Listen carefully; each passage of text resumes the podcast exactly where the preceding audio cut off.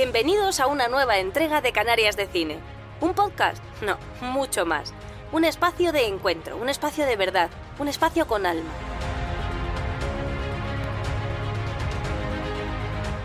Profesionales del mundo del cine, de la música, del arte, del entretenimiento, hacen un alto en el camino y paran en esta casa, la casa de Francisco Torrea, que por unos minutos será también la suya.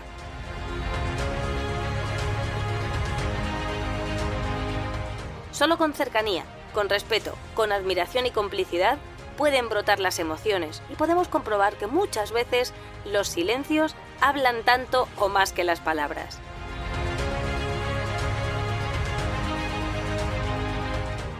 Ven, pasa, acomódate, disfruta. Aquí comienza Canarias de Cine.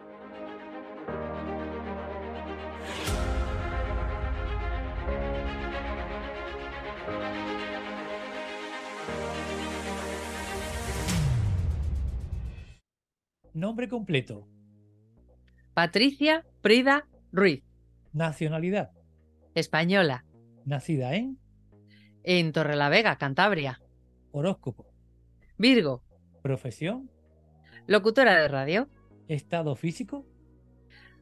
Pues muy bien. muy bueno.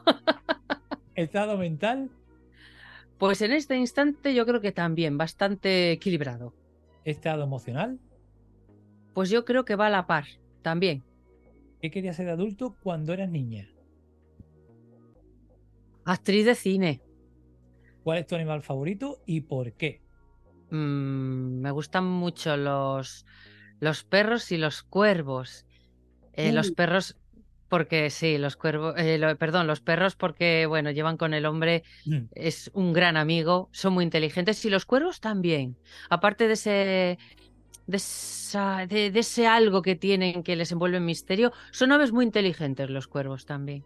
eh, pues si se te cuela alguno de mis perritos aquí, Tete o Pepe, que se cuela, el anterior, el anterior que he hecho esta tarde se coló, y decirte que los cuervos, eh, mi mujer es una enamorada de los cuervos.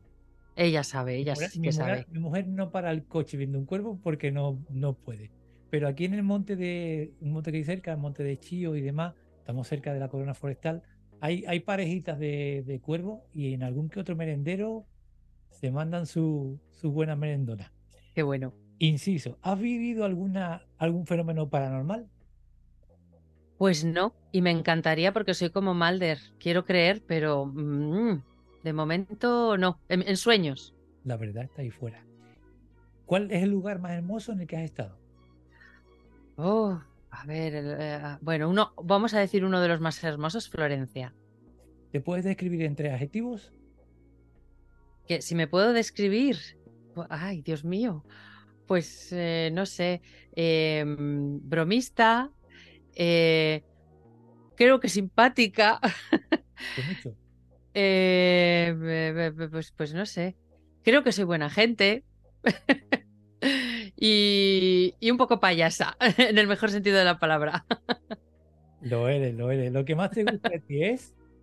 Lo que más, lo que más, Me vino la burundanga. la burundanga, no, no, no. Eso eh, forma parte de un personaje que interpreto. Lo que más me gusta, pero ¿de qué? ¿Del mundo mundial o cómo? De ti, perdona, de ti. Ah, de mí.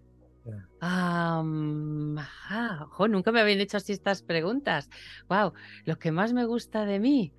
Ah, pues yo, yo creo que, no sé, pues eh, la capacidad de reflexión, que a veces me paso con reflexionar tanto las cosas, pero bueno, yo creo que, que está bien. Eso, lo que- sí, lo que- Y lo que menos te gusta de ti es. pues que a veces soy un poco cabezota, un poco tozuda. Es curioso a veces cómo es fácil. Nos cuesta a veces lo, lo- lo- decir cosas buenas de nosotros y a veces lo Sí. negativo sale rápido, ¿verdad? curioso. Sí. ¿Tienes algún hábito o rutina que te gustaría cambiar? Ay, hábito, rutina que me gustaría cambiar. Ser menos adicta al chocolate. Igual me paso con ello. ¿Qué te molesta ver en esta sociedad? Uf, madre mía, espera, ¿por dónde empiezo? Ay, que haya gente, mira, por decirlo en un término mm, suave. Que haya tanto petardo suelto por el mundo. Y petardo es, es un adjetivo suave. Ah, no sé, supongo que va con la edad que a medida que nos hacemos mayores tienes tendencia a perder menos el tiempo con la gente que no lo merece. ¿Y qué es lo que más te gusta ver? Pues me gusta ver pues muchas cosas. Yo para eso soy muy decimonónica, creo, muy de contemplativa, observar la naturaleza, los perros, los cuervos, los pájaros, a, los peques, eh, reír, em, disfrutar, saber apreciar los pequeños buenos momentos que tenemos cada día, que a veces nos ponemos muy trascendentales y, y, sencillamente hay que fijarse en cosas, en cosas sencillas en muchas ocasiones. Patricia, ¿qué es lo que te da miedo? Ah, ¿qué es lo que me da miedo? Pues mm, me da miedo en lo que se está convirtiendo el mundo y las cosas muy feas, muy feas que hay en él, en donde a las personas parece que se nos quieren meter, se nos quiere meter en, en cubos y controlarnos y, y no dejarnos pensar, ni hablar, ni decidir, nos dicen lo que tenemos que sentir, nos dicen cómo tenemos que ir, eh, cómo tenemos eh, que comportarnos. Eso no me, no me gusta absolutamente, absolutamente nada. Creo que hay más terror y horror en la vida real que en las películas y en los libros. La realidad supera la ficción, ¿no? ¿Qué te hace diferente de los demás? Pues la verdad no tengo ni idea. No lo sé, no lo sé. es que hay más pillado, no, no, diferente de los demás. no lo sé. Eh, hombre, igual, igual depende del sitio por el que me mueva, pues la imagen que puedo llevar puede resultar un cantazo y en otras ocasiones no. Pero a nivel de, de carácter y eso, no sé. Hombre, repito, soy un poco payasa y creo que tengo sentido del humor le tengo bastante arraigado, el humor negro también. Entonces igual en algún momento mi carcajada quizá, no sé, pueda ofender a alguien, pero ya tengo 48 tacos, ya empieza a darme un poco igual. ¿Cómo manejan las críticas? Pues de más joven peor. Ahora he ido aprendiendo a, oye, es su opinión y ya está. Y si es constructiva, pues aprender de ella pero sin problema. Y la verdad es que te quitas un peso de encima. Sí, sí. ¿Y la presión? La presión, creo que en el trabajo la llevo bastante bien hasta que he aprendido a controlarla, me explico. Como buena Virgo que soy, o al menos dicen que las personas Virgo somos de tenerlo todo muy ordenadito, muy cuadriculado, muy tal. Entonces, claro, en cuanto hay un imprevisto, petamos. Y eso reconozco que en mí se da, es un, me puede resultar un problema. Pero que bueno, poco a poco creo que le he ido cogiendo el puntillo y, creo que la presión hasta cierto punto, creo que la llevo bien. Creo. Vamos acabando. ¿Qué sueño o meta tienes que todavía no has cumplido? Ah. A ver. Pues vivir en una casita. Volver a, mis, volver a mis orígenes. Yo me crié en una casita pequeña, pero en una casita, en una casuca, como decimos aquí en, en Cantabria, con una huertuca alrededor, con una huerta, con cuatro lechugas, cuatro tomates. Y sí que me gustaría volver, volver a los orígenes. Sí, algo, algo sencillo, algo sencillo. Y por último, ¿qué te motiva a seguir adelante en los momentos difíciles? Pues los míos, empezando por mi marido y siguiendo por, por mi familia y mis amigos, mis hermanos, eh, mis sobrinos y los, los buenos amigos que, que, tengo. Sí, la verdad es que me, la gente que me, que me rodea sí, sí me estimula y pienso mucho en ellos y sí, la verdad es que sí. Y eso, el, aprovechar, el aprovechar la vida, aunque haya mucha oscuridad alrededor, pero la luz y la oscuridad tienen que convivir y hay que saber aprovechar cada momento, oscuro o, luminoso.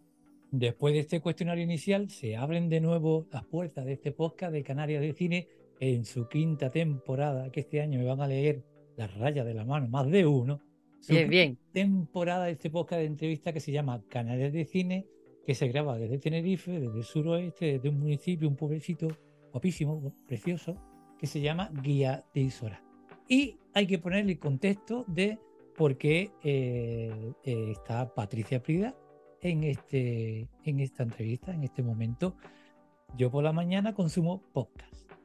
Y allá por, por los nortes de España, por la Cantabria, por Cantabria, por Santander, pues desde hace muchísimos años se realiza un programa de radio que se llama La Hora de Walter. Walter es eh, Walter García es su director y presentador principal. Un programa que para mí eh, tengo que hablar de, Walter, un, inciso, para mí es como un eh, cuando ves la Matrix y ves que hay un fallito ahí que tú dices, uy, ese, ese, ese fallo de la Matrix, para mí es ese programa. ¿Por qué? Porque ante tanto contenido en radios y televisiones eh, que no se mojan, que tiran más para un lado que para otro, te encuentras en un programa en donde hay muchísima libertad de opinión y sobre todo hay muchísima crítica a la realidad actual. Y ese es el programa de Walter. Y en la realización, en la pecerita, está metidita todas las tardes esta chica que tengo delante, que tengo la suerte de tener delante, pues haciendo un poco de todo, porque Patricia sirve para un roto como para un descosío. Te estoy definiendo más o menos bien, ¿no, Patricia? Bueno, eh, sí, sí, sí, porque ahora tú lo, tú lo explicarás, sí, porque estoy haciendo una cosa y otra y otra. Exacto. Interviene en el programa, realiza el programa, hace imitaciones de todo. Entonces, nada, Patricia, eh, gracias por aceptar la invitación. Me hace muchísima ilusión, muchísima ilusión tenerte aquí y bienvenida a Canal de Cine. Pues eh, yo quiero agradecerte la invitación porque a mí también me hace mucha ilusión y más eso, ¿no? Sabiendo pues que, que, la conexión también la tenemos, mira tú, a través de, ese programa que es la hora de Walter, efectivamente, donde Walter García es el comandante, ¿no? Es eh, el alma mater, y los demás, pues ahí estamos, ¿no? Eh, yo estoy a los mandos, hago la mesa de sonido, también como tú has apuntado, pues hago hago voces que cualquier día voy a petar porque colapso con tantos personajes, pero en donde me río muchísimo, nos lo pasábamos muy bien y efectivamente metemos caña. Se mete un poquito de caña que hace falta, como tú bien apuntabas antes, ¿no? En este, en este mundo donde a veces todo es complacencia, todo son buenas palabras. Y a veces necesitamos que nos den así, ¡pum! Un, puñetazo simbólicamente para abrir un poco pues la, mente. Y, y, yo es encantadísima, yo, vamos, pues muy feliz de estar aquí contigo y, y de llegar a esa, a esa tierra canaria. Genial, pues te pregunto qué conoces de, ya iremos más tarde a, con Walter, a la hora de Walter, ¿qué conoces de, las Canarias, Patricia Prida? Oh, pues la verdad es que mm, ahí tengo una asignatura pendiente, porque claro, aquí desde el norte, las Canarias las ves como, ¡buah! Vaya, como que están lejísimos. Obviamente, los, los topicazos, ¿no? Que, que, los que desconocemos, los que yo nunca he visitado las Canarias, pues claro, te quedas con los topicazos y eso es, habitual, nos suele ocurrir, ¿no? Pues claro, una zona donde eh, eh, la gente va de veraneo, donde tenéis ese acento tan suave, tan envolvente, el mojo picón, ¿no? Eh, y, la cancioncita, pues sí, también, también la, la conocemos. Eh, la orografía eh, tan maravillosa y tan de cine que tenéis, porque Canarias ha sido escenario cinematográfico, ¿no? Normalmente para reproducir eh, o ambientar películas un poquito extrañas o de ciencia ficción, ¿no? Un poco. Y, sobre todo con ese punto cinematográfico yo creo que, que me he quedado. Es normal, a mí me gusta mucho el cine, entonces siempre intento asociar los sitios a, cosas que me gustan. Y, Tierra de Misterios también. Tierra de Misterios, sí, sí, porque claro, además una tierra que para nosotros, quizá desde aquí, desde el norte, desde Cantabria, la vemos España, parte de, nuestra cultura, pero al mismo tiempo también un tanto lejana, pues mm, también te evoca cierto misterio, aparte de, bueno, de algunos casos que, oye, es que supuestamente han ocurrido, pero también esa lejanía le hace, de las Canarias algo exótico. Y eso también, eso también mola. Vuestro volcán, vuestra situación ahora mismo después de, la tragedia, ¿no? Con, el tema del, volcán. Eh, hijo, mm, siento sacar esta, esta nota un tanto triste, pero Mira que es que es que me pongo, ya me estoy encendiendo. Con lo que necesita la Tierra Canaria, los afectados por la tragedia del, volcán, ¿no? Y que, que, os estén prestando tan poca atención, bueno, y, tú que estás ahí todavía más cerca, ¿no? De tus vecinos afectados. ¡ah! ¡Ah! eso es algo que me, me, digo, es que es, ¿Qué es lo que pasa? ¿Qué es lo que pasa en esta sociedad en la que vivimos? tenemos a, vecinos nuestros ahí pasándolo fatal, una tragedia que ha ocurrido y parece como que ya los responsables, ¿eh? esto es una crítica directa a los responsables, los que tienen que cuidaros, hacerse cargo y tal, oye, a otras tonterías, si se me permite la expresión. y eso me da mucho coraje. Ha habido una respuesta por parte de los organismos oficiales, pero al fin y al cabo también hay una gran crítica de, esa situación de que han sido ayudas pocas, ayudas lentas, y, esto es así. Pero bueno, corramos un túpido velo. ¿En qué momento vital te encuentras, Patricia?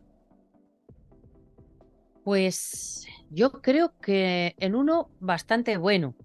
Eh, yo soy una persona que, aunque me guste la oscuridad, aunque me guste aquí el, paisano este que tengo aquí al lado, eh, eso a veces le choca a, la gente y lo sé porque me lo han dicho, ¿no? Que te gusten todas estas cosas y luego resulta que tú eres una persona, pues suele ser alegre, con la sonrisa en la boca. Y es que precisamente la, la oscuridad, la muerte, circunstancias vitales, mm, experiencias por las que uno ha pasado a lo largo de, de su vida, pues le hacen ser quién es. Y en mi caso, yo las cosas negativas que me han ido ocurriendo he ido tomándolas y relativizando y acaldándolas, metiéndolas en mi vida y bueno, forman parte de mi, de mi bagaje. Y eso a día de hoy pues me ha llevado a ser una, una persona que aprovecha la vida, disfruta, soy consciente de estar vivo y, me, me, gusta ahora en el momento en el que me encuentro, estoy ilusionada por mi trabajo, eh, por, por, el libro, por el, programa, por el podcast también, la radio, en fin. Creo que bastante bueno, a pesar de otras circunstancias que han surgido o, que puedan surgir, es algo que aprendí de mi madre. Eh, hay que afrontar la vida así. Te viene de frente con lo bueno y con lo malo, pues hay que plantarle cara. Entonces, bastante buena. Al principio de, cada programa, de cada grabación, eh, amiga, Em, y ya lo has tocado tú un poquito antes, cuando hemos hablado de qué sueños, metas te gustaría cumplir y que has tirado, que has tirado para tu infancia. Pues la casualidad que estás hablando, estás hablando, digo, que pare, que pare, que pare. Y paraste. Porque al principio de, estas charlas me gusta coger de la manita, si me lo permite el invitado, y llevarlo a su infancia. Cuéntame cómo era Patricia con 5 o 10 añitos. Pues mira, yo era una niña que creció en un pueblo. Hoy ese pueblo es un poquito más grande, ya que está unido a, la ciudad de Torrelavega, pero mi pueblo se llama Thanos. sí, la H. No, no, no, no salimos del universo Marvel. Se llama, se llama Thanos. Y, y era la típica niña, como tantas eh, niñas y niños en este país, que creció en los 80 en una zona, en un pueblo que te permitía los veranos coger la, la BH, e irte por mm. ahí a mm. pedalear, en plan como si fuese los Goonies, ¿no? Y cogerte tu madre, mi madre me acuerdo que me preparaba la, merienda, me la metía en una bolsita de estas de tela y, e irte con tus amigos a callejear las tardes de verano hasta las noches, hasta bien entrada la noche, porque era otro ritmo de vida. Mm, eh, las puertas abiertas en un pueblo, eh, entrabas, salías y, esa, esos son recuerdos muy gratos que tengo de mi infancia y, así crecí con, amigos, en bicicleta, eh, aquellas tardes de verano, en invierno, en primavera, cuando había que ir al, colegio, pues ibas y venías andando al, cole. Eh, una infancia muy normal, muy de, aquella época, muy de jugar mucho en la calle. Eh, no había teléfonos móviles. Nunca fui de videojuegos ya lo sabía, pero nunca me, han tirado los videojuegos más de libros o de, imaginar, de, salir a jugar, a callejear. Y, una infancia, pues, pues bastante feliz. Eh, una infancia además rodeada por, por mi madre y mis cuatro hermanos, porque mi padre falleció cuando yo era muy pequeña. Y me, he sentido siempre muy, muy bien arropada, muy bien cuidada y, Y a pesar de, las circunstancias, que bueno, pues, pues eran trágicas o, dramáticas, tuve una, una, buena infancia y se, se lo agradezco a mis mayores. Actualmente, ¿qué queda de esa niña en ti, Patricia? Pues yo creo que bastante. Procuro que quede bastante. Sí, qué carita te puso. Sí. sí, sí, sí, sí. Sí, porque hay que mantener un poquito la esencia. No hay que infantilizarse, que eso es yo creo algo a los que nos están llevando en esta sociedad, eh, en cierta manera, pero sí que mantener un poco ese espíritu de, ilusión infantil, de... A veces no te has preguntado, Frank, ¿cómo me gustaría volver a ser un niño para poder asombrarme de muchas cosas? ¡Ah! la sorpresa, eh, descubrir algo por primera vez, ¿no? Eh, obviamente, cuando uno se va haciendo mayor, pues claro, pues como digo yo, ya está, se va maleando. Pero sí que hay que mantener cierta esencia, que yo creo que eso hace que tu vida pues tenga cierta chispa y es, es bueno salvaguardar esa chispa. Es mm. una, es, una, es una chispa sagrada. Y bueno, la radio juego, ¿no? Sí, sí, sí. Un poquito, ¿no?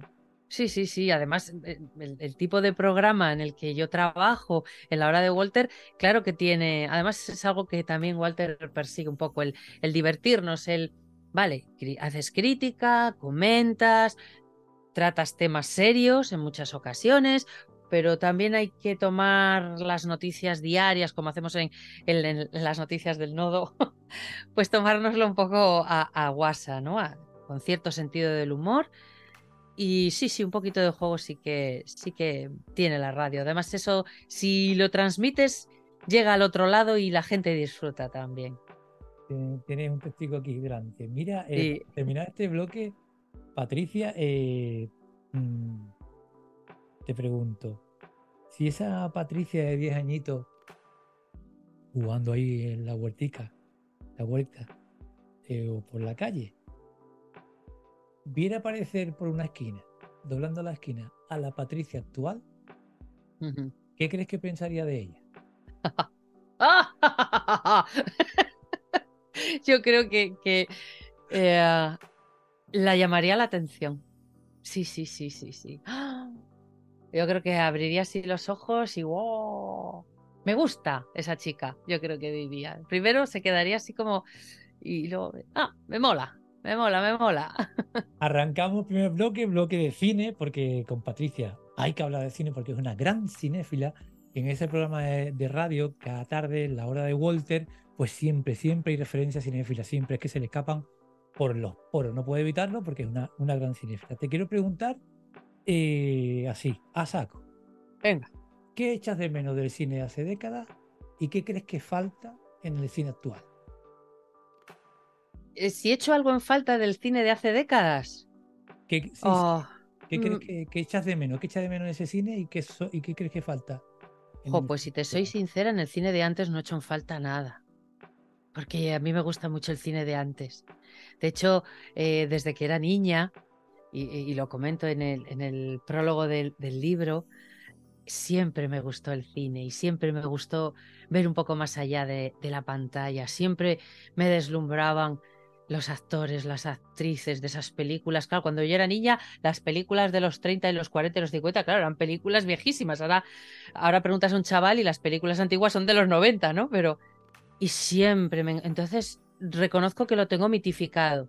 Pero me encanta, soy plenamente consciente de ello y me regodeo en ello. Ah, esas películas donde salían tan maravillosas, tan estupendas, todos y todas, esos grandes guiones, esa época dorada de Hollywood. Entonces no he hecho en falta nada, sinceramente.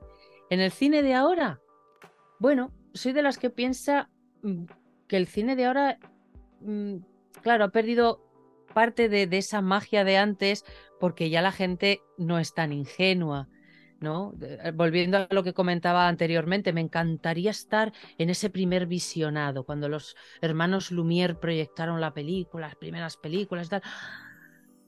Ver esa locomotora que, daba la sensación que, se salía de la pantalla. ¿Te imaginas sentir eso por primera vez? No tener el concepto de cinematografía, no saber lo que era un cinematógrafo y de repente. ¡Wow! Eso tuvo que ser un, un pasote, ¿no? Entonces, esa magia ya no la tenemos. Pero bueno, el cine de ahora lógicamente mm, tiene mucho de, espectáculo, de espectáculo. eh, em, claro, hay muchos efectos especiales. Ahora, si te soy sincera, y aquí lo digo mm, abiertamente, no soporto la corrección política. No, o sea, paso. Eh, una película me va a soltar rollo y, mm, hasta tal punto de que deja de ser un entretenimiento o un mensaje, ¿vale? Yo puedo entender que cada cual hace su peli y te- si quiere lanzar un mensaje, me parece fenomenal. Pero no me sueltes un rollo. Entonces ya cuando me lo quieren meter todo con calzador, ahí soy bastante de no perder el tiempo. Si no hay algo más, paso. El panfleto te lo quedas para ti. Nos tragamos. Pero Perdona, sí, perdona. no, perdona tú. Eh, eh, no, pues eso, que, que a veces, eh, pum, es tanto bombardeo que mm, Y el, digo, no, a- y el revisionismo, ¿no? También, Patricia, ¿no? El revisar ciertas obras y mm, sacarlas de contexto, sí, criticarlas o incluso, como tú dices, ¿no? Re- retocarlas. Hace poco nos tragamos, porque solo puedo utilizar esa expresión, tragarnos, La Sirenita, la versión eh, live action. Eh, cuando yo veo salir a las cinco hijas de, de Poseidón y es eh, un Eye Color of Benetton, el anuncio, perfecto. es, es así, ¿no? Es así. Son unos tiempos en los cuales eh, como que quieren educarnos de una manera muy, muy incisa, muy directa y al fin y al cabo somos muy conscientes de la diversidad que hay en este mundo en muchísimos aspectos. No hace falta que me la incluyas por fuerza en una serie, que me la incluyas por fuerza en una película o incluso en, un- en una canción, ¿no? mm. Eh, seguimos. ¿Sin español? Sí, sin español, no. Sí, Sí. sí, sí, sí, porque además, mira, yo durante, eh, pues no sé si fueron 15 años, estuve, estuve en el equipo organizador del Festival Internacional de Cortometrajes de Torrelavega. Lo vi. Entonces, bueno, he visto muchísimos cortometrajes, muchos extranjeros, porque teníamos un gran volumen de, de fuera de España, pero también muchos españoles. Y sí, sí, el, el- el- el cine español, sí, sí, sí, yo soy de las que, pum, una peli me la pongo, es española. Bueno, sé que hay ciertas reticencias, hay un, un San Benito. En ocasiones se han currado ese San Benito, creo, ¿eh? De, buf, cine español. A ver, porque sí que es verdad que hay veces que te han querido vender siempre lo mismo, ciertas ideas y solamente esas. Ahí volvemos otra vez a lo de, vale, es un medio y además, ojo, ¿eh? Ante todo está la libertad de cada cual de ver lo que quiera. Total. Eso por supuestísimo. Total. Pero como está la libertad de ver lo que quieras, también tengo la libertad de no ver lo que tú quieras que yo vea. Y pero sí, sí, cine español, sí, sí, por supuesto, claro que sí. Además hay, grandes obras dentro de la cinematografía en española. ¿Películas en versión original? ¿O subtituladas? ¿Dobladas? Ah, yo veo las películas, puedo verlas eh, originales, pero me gustan las dobladas. Eh, además, soy una gran defensora de los maravillosos actores de doblaje que tiene este país, el mejor del mundo. Y además, hoy en día eh, disponemos de la tecnología adecuada para, si te apetece verla en versión original con subtítulos, sin subtítulos, si quieres practicar idiomas. Tienes esa, esa opción, no es como de antes. Viva el doblaje español, porque tenemos unos actores. A ver, ¿Qué sería de Luke, yo soy tu padre? O sea, esa imagen que tenemos de Darth Vader con, con- con la maravillosa voz de Constantino Romero.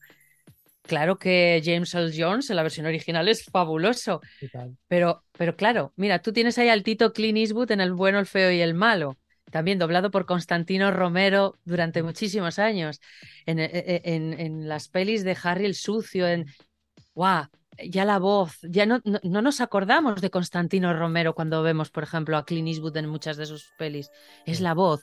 Ramón Langa, Bruce Willis, La jungla de cristal, que soy una gran fan. No veo a Ramón Langa, veo a Bruce Willis con esa, ese bozarrón maravilloso. Viva el doblaje.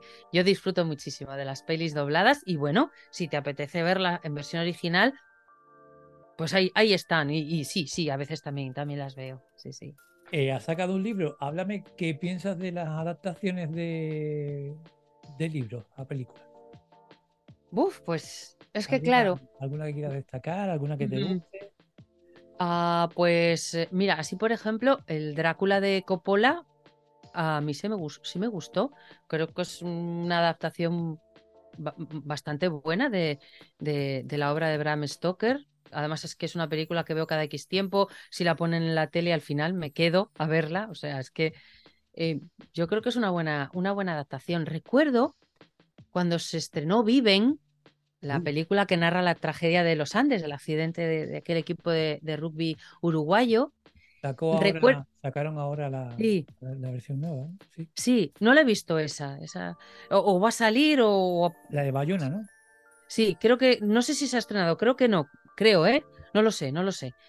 Pero la, la que hicieron hace veintitantos años, yo recuerdo que salió en cine y no fui a verla me leí primero, esperé, mm, conseguí la novela, me la leí y luego recuerdo que la fui a alquilar al videoclub con aquellas cintas de VHS tan maravillosas que había.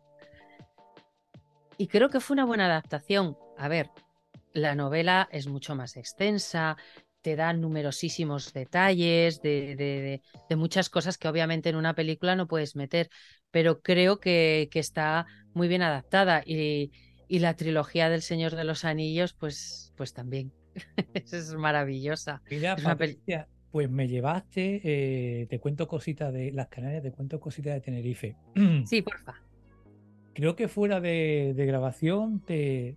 Sí, sí, te, te lo comenté, ¿no? De que justo le acababa de mandar un WhatsApp a uno de los directores del Festival de Cine Fantástico y de Terror de Tenerife, Isla Calavera, Ciudad de la Laguna, que extendieron el título este año.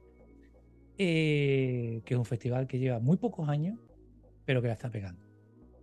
Eh, y, le, tengo confianza con ellos y digo, mira, tenéis que traer a esta chica, a ti, a tu persona. Ha sacado un libro cinéfila, un libro muy interesante y demás. Bueno, y hay otro festival dedicado a la música del cine, que es el más longevo de Europa, de Europa, que es el mm, Fimusite.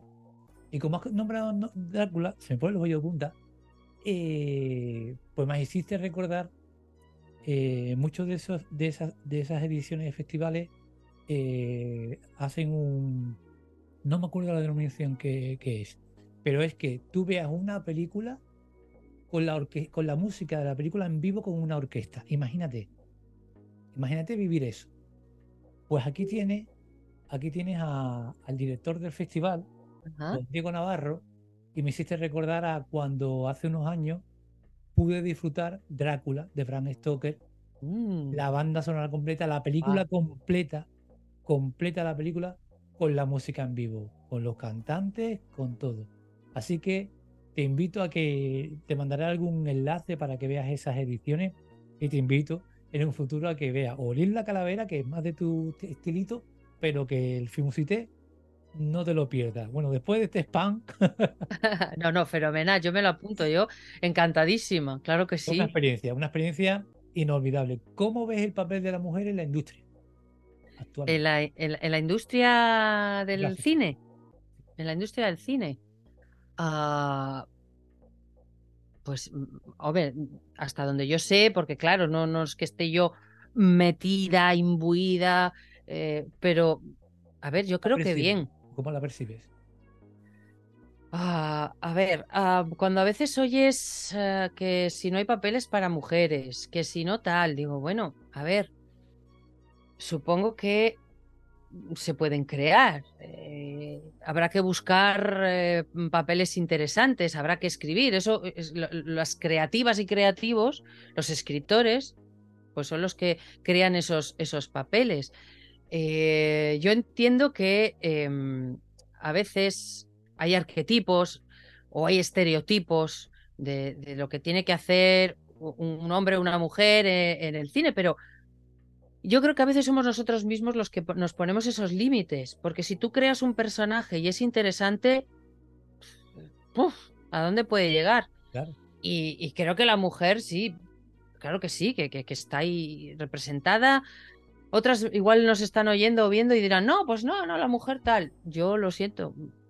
Desde mi punto de vista, no hay fronteras, no hay barreras y a veces hay que ser valientes. Porque claro, ay, sí, sí, tal, no sé qué, pero luego igual haces un personaje o surge un personaje que sabes que tiene la fórmula de éxito eh, segura. Bueno, pues a veces hay, que arriesgar, no sé. Es que yo creo que a veces nos quejamos un poco un poco de vicio.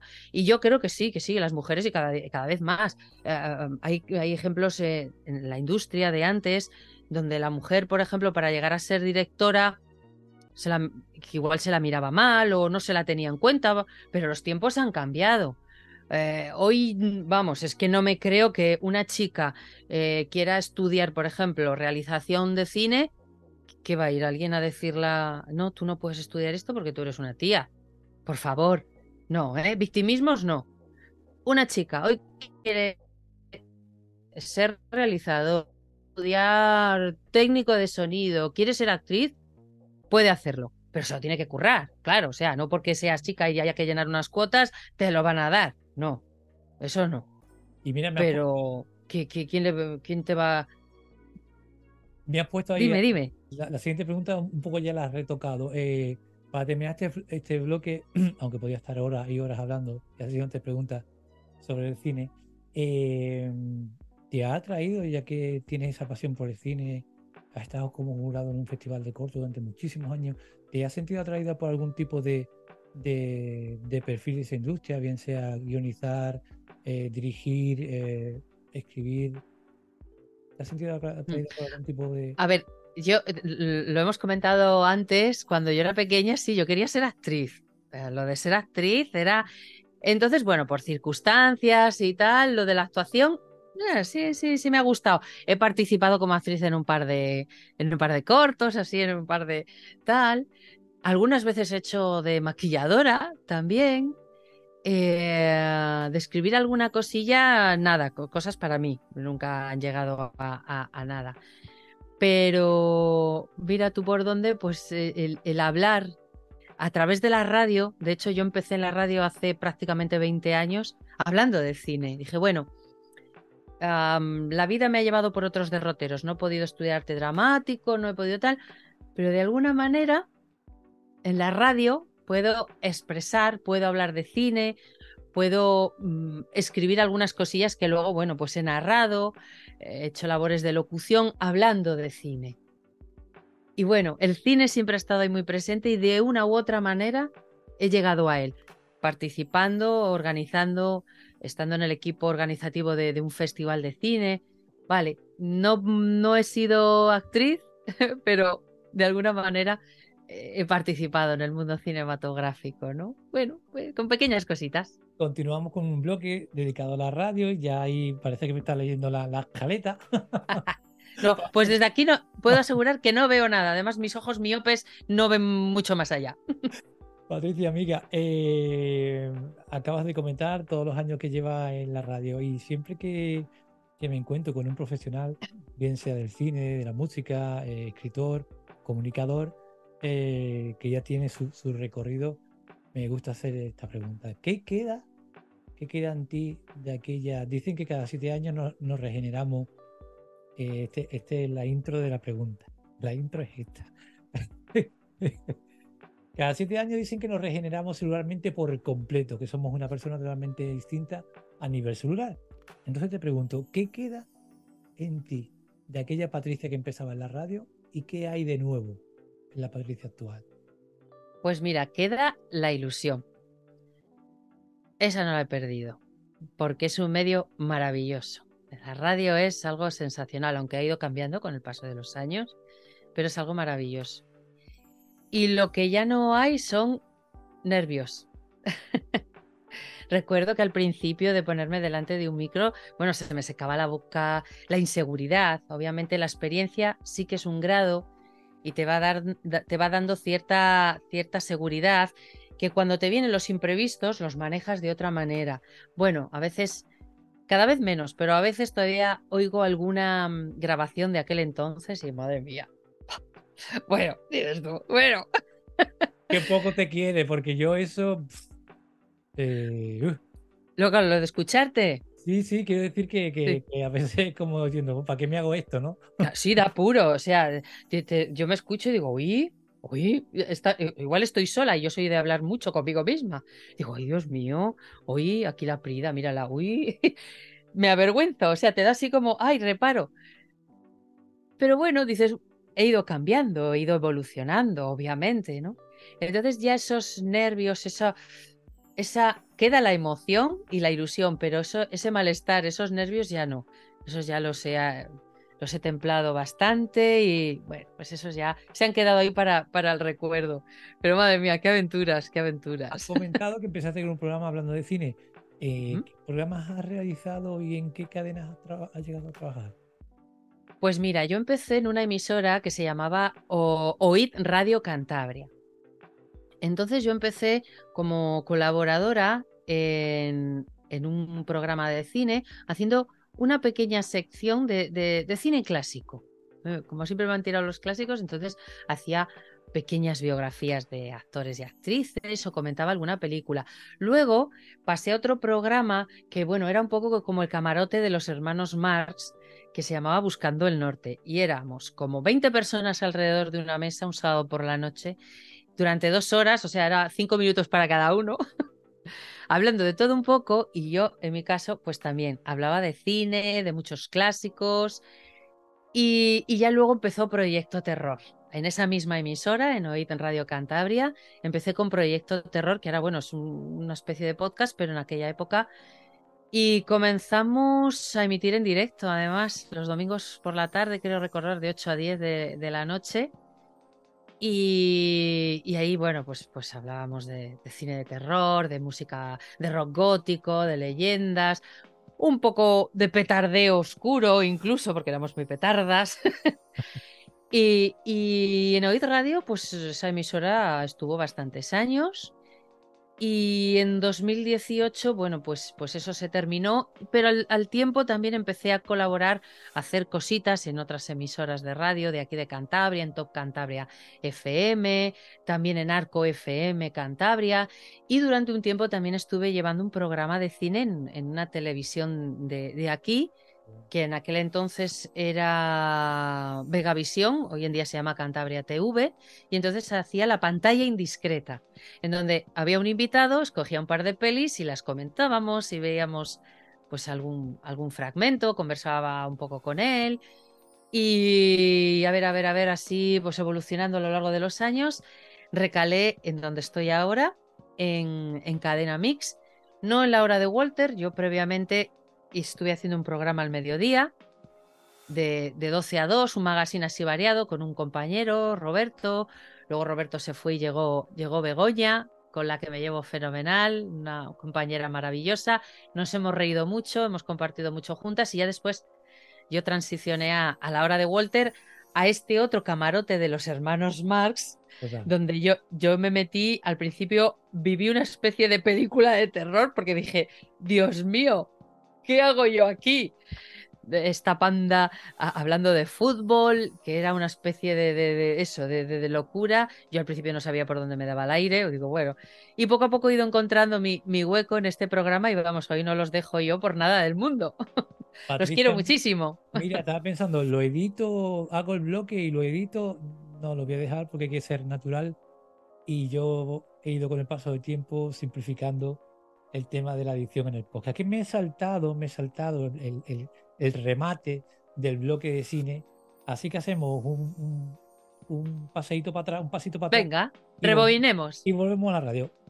Eh, cuando, cuando entrevisto aquí a, monologuistas, humoristas, cómicos, eh, le saco un listado de sinónimos de la palabra cómico mimo, titiritero, funambulista, histrión, pan. Y le digo, les pido que se lo asigne a un personaje político, de las revistas, del deporte, de lo que sea. En este caso contigo no lo voy a hacer porque no eres monologuista y tal cual.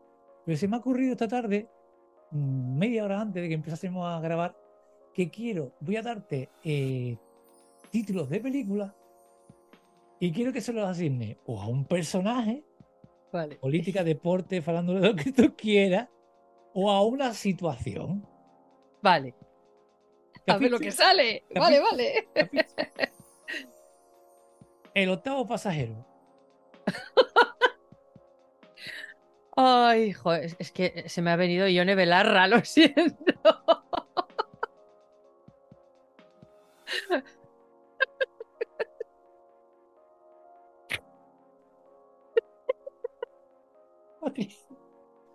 La mandaste, Patricia? Uy, me quita la gafa. Espontaneidad ante todo. No. Y al fin y al cabo, en estos follones me meto yo. Claro. Tú venga, vuelve a por otra. El bueno y el feo, el bueno, el feo y el malo. Ah, eh, Pedro Sánchez. Eh, a, eh, a ver, el bueno, ¿quién puede ser el bueno? No, espera, no hay ninguno bueno. Eh, ah, el bueno, el feo y el malo, jo. Ah, a ver, a ver, a ver, jo, es que para esto soy malísima. Ah, el bueno, el feo y, y el, ma- el malo. El padre Mundina, ah, Pedro Sánchez y Puigdemont. Gladiator. Gladiator.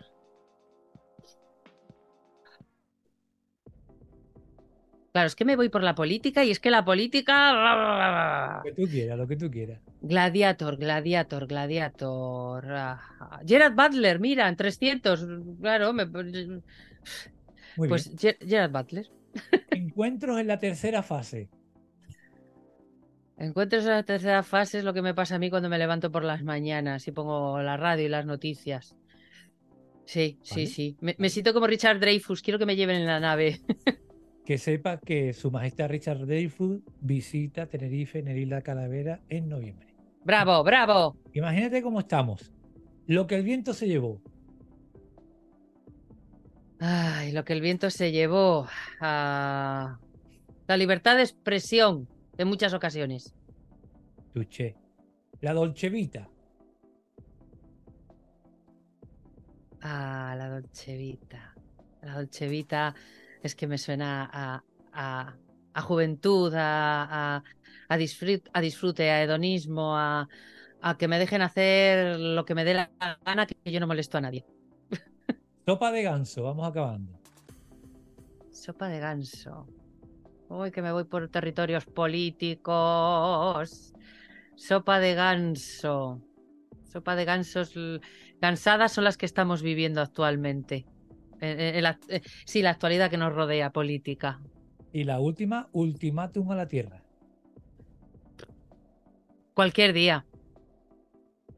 Así, eh, el ultimátum a la Tierra puede llegar cualquier día, pero no a través de Greta Thunberg, ¿eh? No, la mi pobre. No, no, a través de otras cosas mucho más chungas. Pues nada, volvemos a la radio. Eh, eh, me ha encantado, me ha encantado, gracias, me ha encantado. Eh, ¿Qué tiene la radio? Dime, cuéntame, Pues mira, ¿Qué pues mira, la radio? la radio tiene, sobre todo de antes, a ver, la radio para mí es algo que ha estado muy presente en mi, en mi, en mi casa, porque en mi casa siempre había una radio. Mi madre tenía la radio en la cocina ah, y siempre estaba puesta. Me acuerdo, pues eso, ¿no? De llegar del cole y por las tardes y estar la radio puesta o al mediodía. La radio eh, me ha acompañado mucho desde niña. La radio, eh, para mí la radio es esos programas de misterio que escuchaba cuando empecé a interesarme por el tema del misterio en la adolescencia, ¿no? Lo típico, con 14, 15 años, que te metías con, con, con los auriculares, con los cascos y, y el Walkman en, en- en la cama y te quedabas dormida escuchando, pues, Espacio en Blanco, por ejemplo.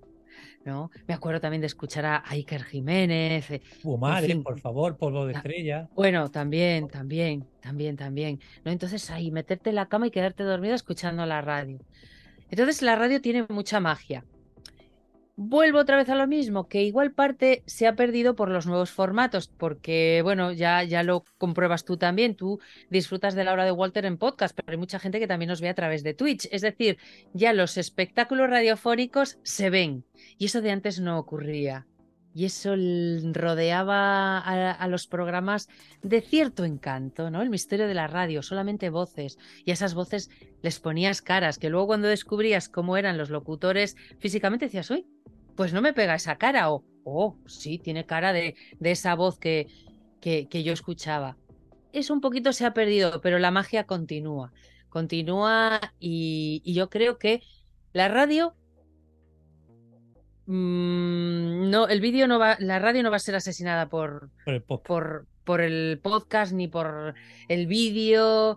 eh, la estrella de la radio va a permanecer más allá. Además, si hablamos de radio pura y dura, ya no a través de internet, pero la radio a través de las ondas, tú imagínate, en caso de una hecatombe, cuando, si se cae lo digital, las ondas de radio perviven y pueden transmitir mensajes. Patricia, si Walter García fuera un planeta,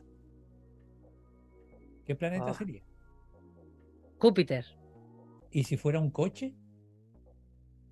un todoterreno de estos así, cañeros, bestiales.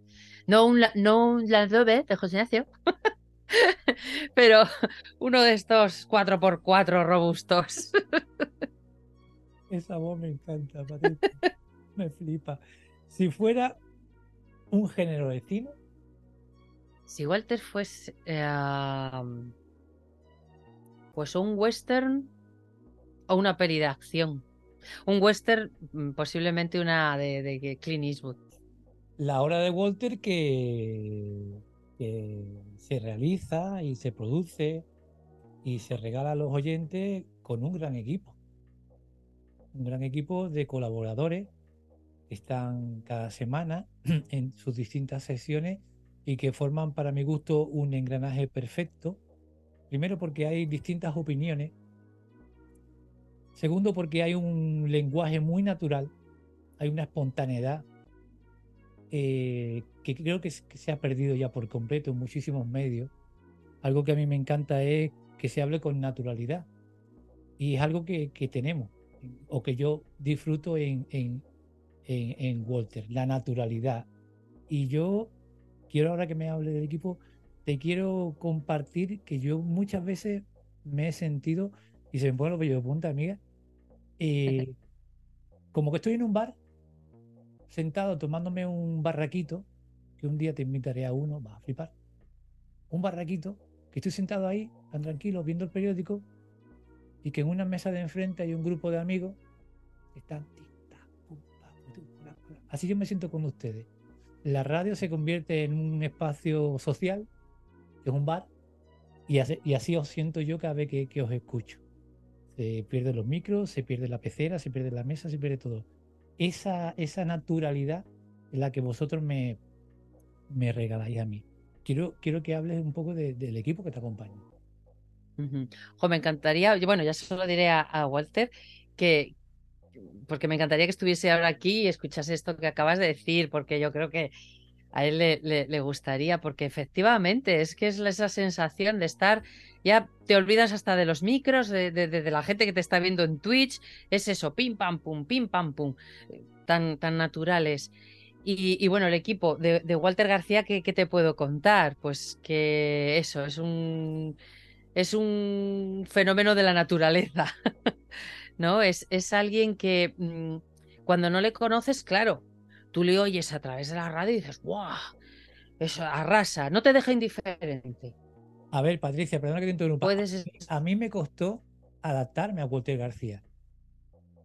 Hola, Patricia. Se fue. ¿Me escuchas? Sí. Sí, te oigo, te oigo. A, a mí me costó. A mí me costó adaptarme al, al- al estilo de, de Walter García.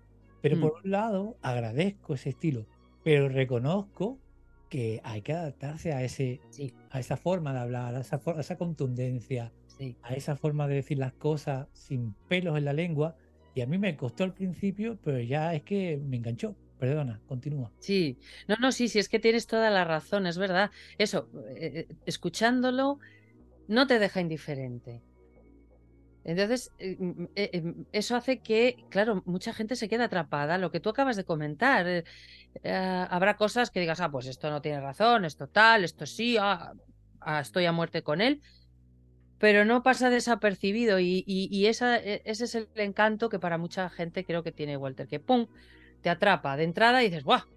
Es como un mazazo, ¿no? dices, espera, ¿qué ha pasado aquí? Pero luego, ¿eso? Pues sí, es así, es, es, te lo suelta la cara. eh, En ocasiones puede ser así un poco rudo, pero. Oh, tiene razón. O en esto, mira, no estoy de acuerdo con él, pero jo, el tipo es, es sincero, es súper honesto. O sea, no. no- Walter es súper honesto y eso es muy de agradecer. Y, eso pues lo, intenta transmitir y yo creo que lo consigue pues con, los, que van, los que vamos por allí, los que estamos allí, ¿no? Y por eso esa sensación también tenía yo al principio cuando empecé a trabajar. Eso dije, Dios mío, ¿dónde estoy? Estaba más perdida que un pulpo en un garaje. Pero luego ya me he adaptado a esa corriente y ahora ya surfeo por las olas radiofónicas, por esas ondas radiofónicas y estoy muy, muy cómoda, ¿no? Entonces, Walter además para mí es como una figura de un hermano mayor es, eh, así, así ahora mismo lo veo yo.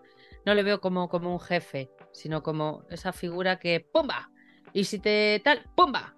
Y si le mm, se lo tengo que decirle algo, ¡pum! También se lo, se lo digo. Y eso es, se va a trabajar con, con otra tranquilidad y, y, es algo fenomenal. Y luego el resto del equipo, bueno, pues Pedro Fernández, que es su mano derecha, su amigo del alma, eh, su compañero radiofónico de años y años, ¿Qué te puedo decir? Eh, Pedro Fernández es un santo varón. Es una de las personas más buenas que yo conozco. Es, noble, es, un tipo encantador, te ayuda todo lo que puede y más. A mí me ayudó muchísimo cuando comencé. Paciente. Eh, es, es, un nervioso, sí, está a todas, está pim, pam, pim, pam, controlándolo todo, que no se escape nada como buen productor que es pero, pero es, un, es, una bellísima persona. Es que, es que no conozco de chucharle a, a, Pedro. Y, y, luego pues está Manuel Cobo, que es ese abogado que hace de Franco y de Juan Concursos. Juan Concursos. Que es... me, flipa. Juan Concursos. Ah, me, flipa. Bueno, bueno, es, es tremendo. Y es, es otro tipo encantador también, es que estoy rodeada de muy buenas personas. Eh, eh, Manuel Cobo es otro ser noble, al, eh, bueno, al, cual le encanta el cine, es otro cinéfilo, bueno, mm, tremendo y, y, tiene esa, esa, vis cómica, ¿no? Cuando, y ahora con el Twitch, cuando llega con su traje, porque claro, llega de su despacho de abogados, llega, a hacer, hace su sección y se tiene que ir corriendo. Y bueno, nos reímos mucho porque hay gente que le llama, eh, el enterrador, ahí llega, con la chaqueta puesta y tal, ¿no? Claro, le ves así con su traje de corbata, haciendo de Franco y, y de Juan Concursos y, y es ese contraste además, ¿no? Y es genial, es, es, estupendo. y ya bueno, luego están Oh Mama cuando habla de Pedro Sánchez y ponemos esa música sexy y tal, ¿no? Y el resto de, de, participantes, de, invitados, a ver. Charlie. A ver, tenemos los de las secciones, bueno, Avellán, que entra los martes hablando de todo un poco, de lo que sabe, ¿no? Casi nada. Eh, hablando mucho de música, eh, hablando de muchísimas cosas. Charlie 015, que es que es verdad, eh, que no le conocemos. Yo solamente le conozco por la voz, conozco una voz, la de Charlie 015, no sé cómo es físicamente, no, no sé nada más de él, pero ojo, mm, habla de cosas muy interesantes, de los conflictos que hay en el, e, en el mundo, eh, da su opinión y, la verdad es que tiene muchos seguidores, hay mucha gente que espera siempre la sección de Charlie 015. Tecnología Luego llegan... Tecnología, efectivamente, los, los Windows. Em, Rafa, Julio, ah, Juan y Adri, eh, pues eso, nos pone un poquito al día, porque yo mm, tengo mitad y mitad. Eh, yo la tecnología, vale, llego hasta donde llego. Para muchas cosas soy muy analógica y, voy pillando muchas cosas gracias a, ellos. Y luego la platea, cuando llegan Juan Mabrún y Javi Palacios, bueno, ya sabes, eh, Javi es más diplomático, pero Juanma eh, eh, Walter y él tienen ahí ese toma y daca, ¿no? Comunista. Ah, fascista. ¿Qué, no? Bueno, es también una gran puesta en escena, ¿eh? Porque se quiere muchísimo. Mm. Y, luego un poco que le pincho yo también a, Juanma cuando a veces dice cosas de Spielberg que no son verdad. y luego, bueno, está, perdona, la gente que va a la tertulia de fútbol y que van, van rotando. Eh, Logi, es que son, son tantos. Tenemos más abogados. Óscar Moncalián, Gonzalo, eh, Arturo Corpas, eh, Chuchi, el doctor Fran Fran. Eh, el otro Frank que hay, eh, a ver, a ver, que no, se, que no se me olvide nadie. Ah, también va eh, la platea y también a veces en la tertulia Aitor Bilbao, está, la, está el entrenador de Walter, Jairo, está Camilo, el fisioterapeuta. Es que no me quiero olvidar de nadie, no sé, seguro que se me olvida alguien, pero es que es mucha gente, es una familia muy, muy grande la y a esa familia que pasa por allí te va la señal un poquito. Y a esa familia que, que empezaste a añadir a personajes a hacer imitaciones, ¿en, qué momento, para terminar ya el bloque de radio, empiezas a imitar? Pues mira, todo fue casualmente y fue así poquito a poco. Porque, bueno, yo al principio estaba más centrada en el tema técnico, hacer la mesa de sonido, ¿no? Para controlar bien los tiempos, ir pillando el ritmo al programa. Y bueno, un día, pues así en el lodo, no sé cómo fue, se me ocurrió. Y creo que la primera fue Conchitina Morales, la pitonisa argentina. Sí. Que bueno, pues por introducir hay un nuevo personaje y tal. Y, y yo creo que sí, esa fue la primera. Y luego empecé pues así, eh, todo muy espontáneo, ¿eh? es que no tenemos guion. Para, para el nodo no, no tenemos guion, todo va surgiendo así, hombre. Tenemos unos temas eh, centrales, una pequeña guía, pero luego. Y luego empezó a surgir, pues, la Geli, la Geli, que es la, actual enfermera de, de, Francisco Franco, ¿no? De Don Paco, que le llama a ella, que es la que le, le ha le ha vuelto de entre los muertos con, con, sus sustancias y tal, ¿no? Ya está, todo muy homeopático. y luego, pues, eh, salió por ahí. ¿Eh? José Ignacio. José Ignacio. salió, salió Tonio, que, que bueno, pues José, Ignacio es el señor que presenta el programa, ¿no? José Ignacio. Y Tonio con sus, con sus pitas y su, su Land Rover y su bultaco. Y, y luego, pues, bueno, intento imitar la voz de Juan Carlos. ¿Qué pasa, Walter? y la Botín también, ¿no? La Botín, ¿no? La cual es la. Sí, Ana P, Ana P, Ana Patricia Botín, que, pues bueno, ella no es que hable así. Habla pausada, ¿no? Pero yo le he puesto un poco más, un poco más fija y a veces colapso y se me juntan. Y mezclo personajes y me salen voces raras, más raras aún, y ya no sé lo que digo porque todo es pim pam pum, pim pam pum, pim pam pum. Y es pues una locura, pero es, es, una bendita locura. Patricia, antes que me olvide la despedida, mándale por favor de, de mi parte un saludo, un abrazo inmenso al equipo y darle las gracias de corazón por el gran trabajo y por alegrarnos la vida. Bloque final, eh, vamos a hablar de tu canal de YouTube, Proyecto Terror, y del libro que acabas de sacar. Cuéntame primero un poquito sobre el canal. Vale, pues Proyecto Terror, como apunté antes, nació como un programa de radio. La primera emisión comenzó el 25 de julio del año 2004 o 2005. Uf, ya eh, ahí me, me, baila el año. Pero bueno, más o menos 20 años. Y bueno, pues eh, yo lo estuve haciendo hasta que, mm, bueno, pues por motivos laborales eh, cambió un poco el orden de, las cosas y gracias al mundo podcast, a las plataformas que hoy tenemos, pues dije, mira, voy a enfocarlo de otra manera y de antes era un programa semanal y ahora lo saco un poquito anárquicamente, ¿no? Más o menos cuando puedo, voy haciendo entrevistas y voy publicándolo.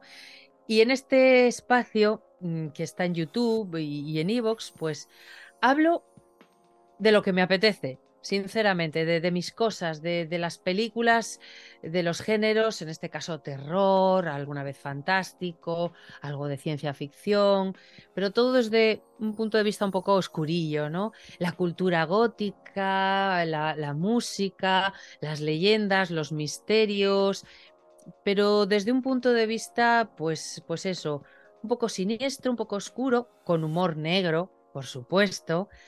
Y, es un programa, pues, pues también un poquito estético. No, no, no, no cuando tratamos de misterio, no, no es un misterio que, podamos escuchar pues, los programas. ¿Con la señal? Es mi pedra, es mi, mi ida de olla y, y, de todas esas cosas hablamos. Te quedaste en lo estético porque se ha ido un poquito la señal, perdona Patricia. Lo, retomo, si quieres, lo retomo, sí, sí, sin problema. Estás hablando sobre lo estético. Sí, efectivamente es un programa donde meto algo de, misterio porque me encanta, pero siempre desde un punto de vista un tanto diferente, o al menos es mi punto de vista, ¿no? También hay mucho, eh, hay un punto de vista estético, em, cultural, ¿no? Eh, incluso en ocasiones hasta etnográfico. También me gusta hablar de esas creencias mágicas, de ese horror folk, de esas tradiciones que contienen algo oscuro. Y bueno, pues de todas estas cosas eh, hago un batiburrillo y, ahí está todo ello en Proyecto Terror. Y también hay alguna cosilla para, para niños, porque yo también hago cuentacuentos y a los peques también me gusta meterles pues algún cuentillo así un poco. Bueno, los cuentos de hadas en su origen son bastante oscuros y contándoselo a los peques eh, también transmites algo de, de, de, esa esencia, ¿no? En su, con su lenguaje para que ellos lo, lo absorban eh, sin demasiado estrés. No, no es cuestión de ir creando pavor entre los niños, pero un sustillo de vez en cuando les encanta. Además, ellos se ríen y se regodean en ello, como me ha demostrado la experiencia. Los, los niños, los peques, son bueno, un mundo aparte y son maravillosos.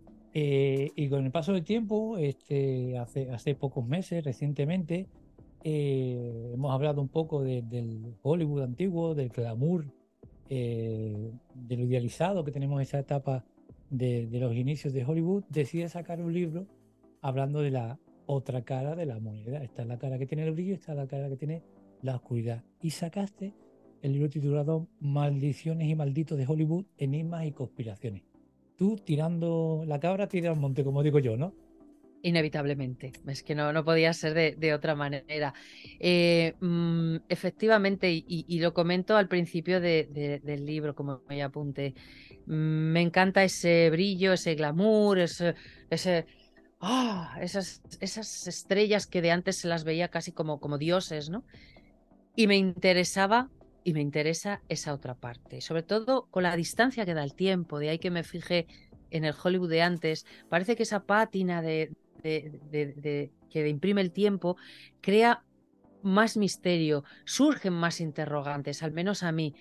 ¿no? Eh, a través de esa idealización que tengo de aquella época, me surgen muchas incógnitas. Me gustaría meterme en una burbuja que viajase en el tiempo y sin estorbar, observar, ¿no? Cómo era aquella época. Y claro, tanto glamour y tanto brillo, inevitablemente, esconde muchas sombras. Tras las bambalinas hay muchas miserias, hay mala suerte, hay infortunios, porque aquellos actores y, directores y, todo aquel que trabajaba en aquel mundo no dejaba de ser humano.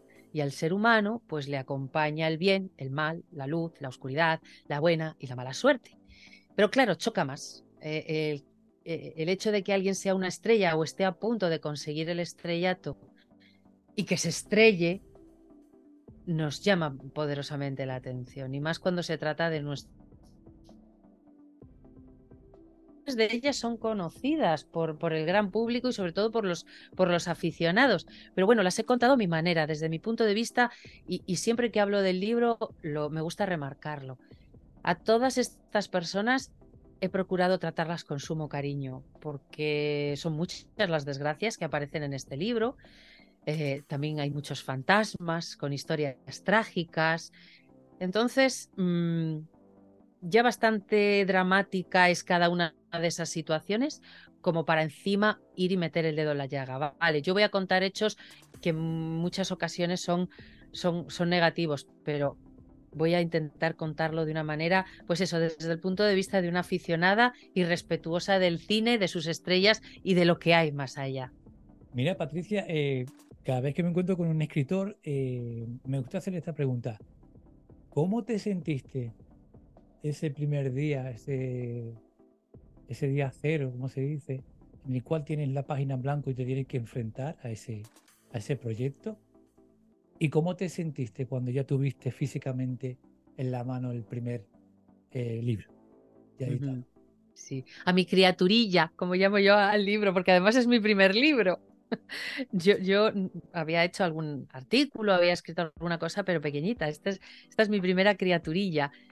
Y pues mira, fue todo un poco, fue evolucionando y fue progresivo, porque el libro surgió de, una entrevista que hice al escritor David Cuevas, que para muchos es reconocido porque escribe sobre misterio, em, es un escritor y periodista, investigador eh, que lleva muchos años y, yo mm, mm, le conocí hace unos años y, ha participado en Proyecto Terror en varias ocasiones, pero la última vez... Que no te oí bien. David, David Cuevas. Pues David Cuevas. Ha pasado por este podcast también, un crack.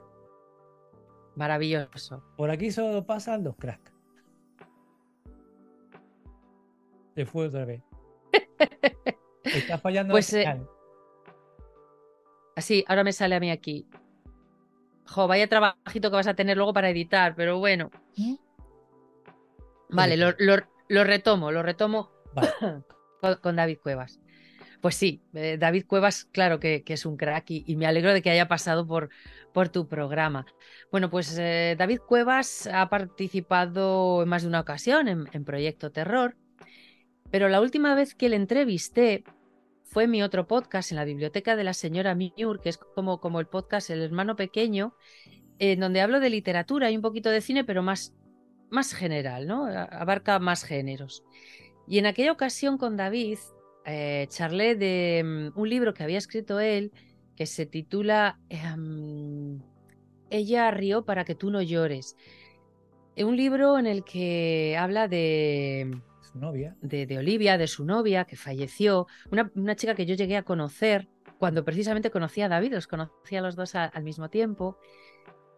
Y es un libro súper intenso que yo recomiendo su lectura porque, wow, oh, ella era una persona muy, muy especial. De hecho, mi libro está dedicado a David y al espíritu de Olivia.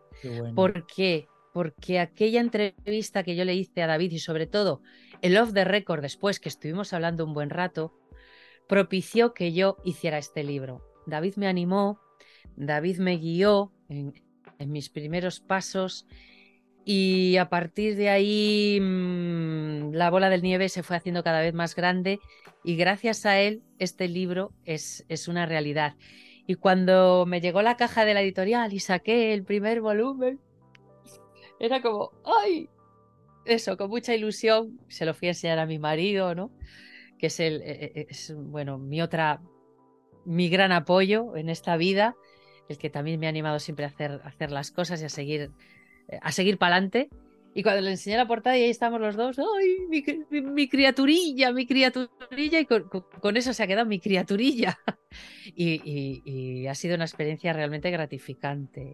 Y, no puedo decir más que cosas buenas desde el principio hasta el final y, de todo el proceso intermedio con la editorial, con Luciérnaga, con, con, las editoras que me han acompañado en este viaje. Así que estoy muy contenta. no puedo decir otra cosa. Patricia, amiga, bloque, bloque final. Eh, para Patricia Prida, ¿qué es el éxito? Pues hoy por hoy es estar contenta conmigo misma porque, mira, otro defecto que tengo, que a veces soy demasiado autocrítica y muy rutona, según mi marido. Pero sí, a veces soy muy, me machaco mucho a mí misma. Y con la edad también he aprendido a relajar un poquito eso, porque a ver, a ver, aquí nadie es perfecto y hay que soltar un poquito y no tomarte, pues soy un poco drama queen. O sea, de esto, oh, ¡ay! ¡ay, Dios mío! Pero, pero dramática total.